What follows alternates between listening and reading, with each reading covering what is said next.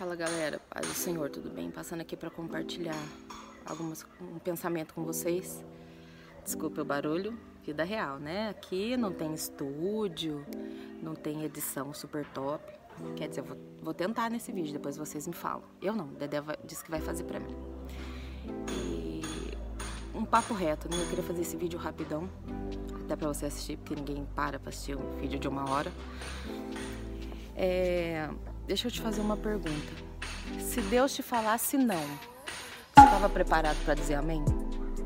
Algumas pessoas me perguntam assim: ai, Deus não responde a minha oração, que Deus não faz isso, que Deus não faz aquilo. Deixa eu te dizer uma coisa: o não de Deus também é resposta. Difícil encarar isso, né? Ah, mas Deus tem o controle de todas as coisas. Talvez aquilo que para mim é bom, eu acho que é bom, e eu comecei a entender isso depois que eu me tornei mãe. Às vezes meu filho acha maravilhoso comer só chocolate, frango frito, quem não ama? Mas eu sei que não é bom, eu não posso alimentar ele com isso. Então, algumas situações da nossa vida, a gente tem certeza que é o melhor, que é aquilo que a gente quer, mas Deus sabe todas as coisas. A palavra de Deus diz que a vontade de Deus ela é boa, perfeita e agradável. E às vezes nós passamos por algumas coisas que parece que é uma desgraça, que parece que a história de Jó. Pensa na história de Jó, que desgraça, né? Perder dez filhos, perder tudo que tinha e, e ainda assim manter a integridade, a fidelidade. Eu quero te dizer que essa vida aqui ela é passageira. Essa vida ela vai passar. E algumas coisas eu realmente não tenho resposta para você, né? Quando a, as mães me perguntam por que perder um filho, eu já já passei por algumas situações. Eu mesma achei que eu ia perder o meu filho e Deus teve misericórdia.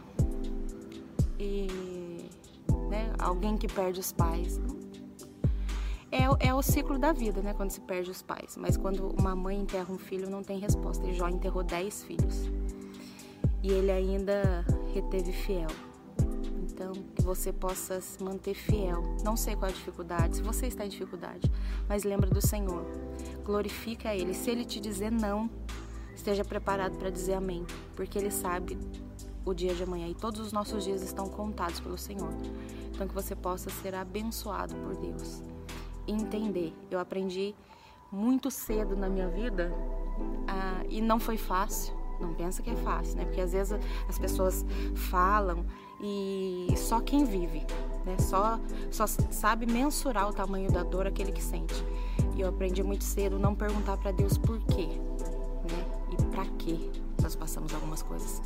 Para que nós temos que perder meu sogro tem uma frase que eu gosto muito, ele diz que Deus ele é especialista em fazer das aparentes derrotas, grandes vitórias.